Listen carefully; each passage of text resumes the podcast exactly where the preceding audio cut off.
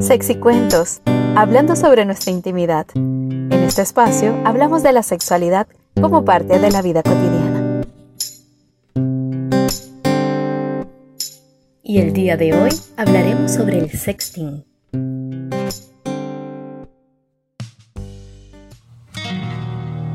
Las formas de comunicarnos y relacionarnos han cambiado radicalmente. Todo esto debido al desarrollo y evolución de las nuevas tecnologías, no quedando ajeno el ámbito de la intimidad y la sexualidad de las personas. El sexting es una práctica cada vez más habitual entre jóvenes y adultos, que tiene sus propios riesgos y consecuencias.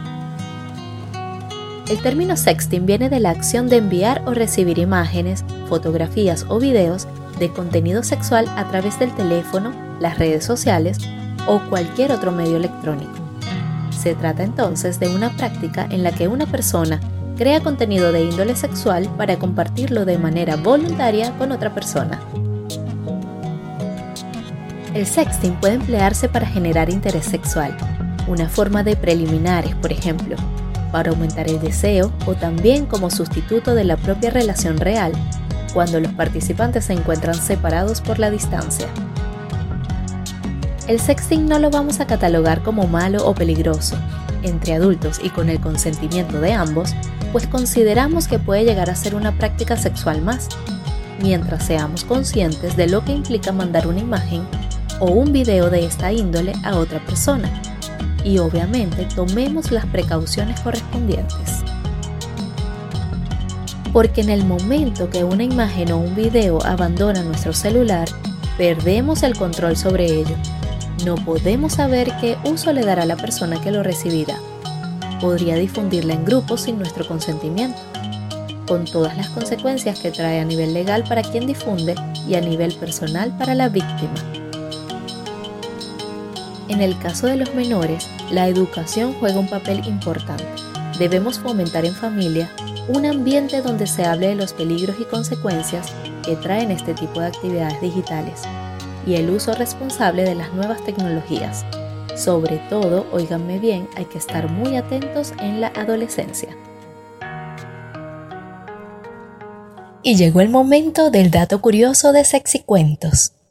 Cuando escuchamos hablar de sexting o leemos noticias al respecto, no tardan en aparecer palabras como abuso, extorsión o víctima, porque a menudo se relaciona esta práctica con los delitos sexuales.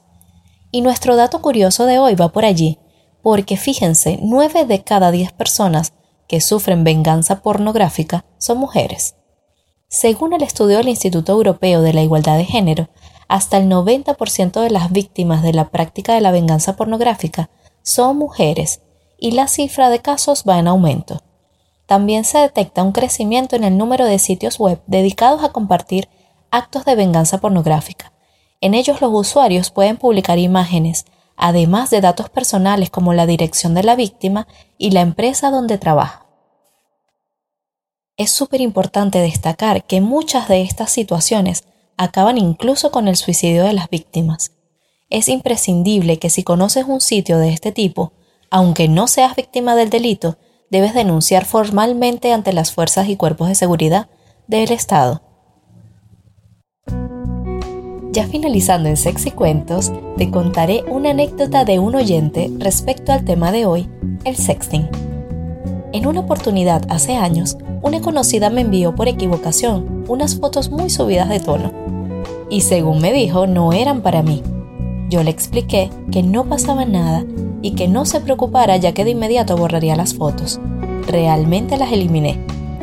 Luego de eso comenzamos a escribirnos con mucha frecuencia Siento que a partir de allí nos acercamos un poco más. Bueno, yo diría mucho más. Hasta que finalmente, un mes después, nos animamos a dar ese paso de encontrarnos e ir más allá. Y la verdad, la pasamos increíblemente. Aún no estoy tan seguro que de verdad haya sido un error el haberme enviado las fotos. O fue tal vez una estrategia. ¿Qué creen ustedes?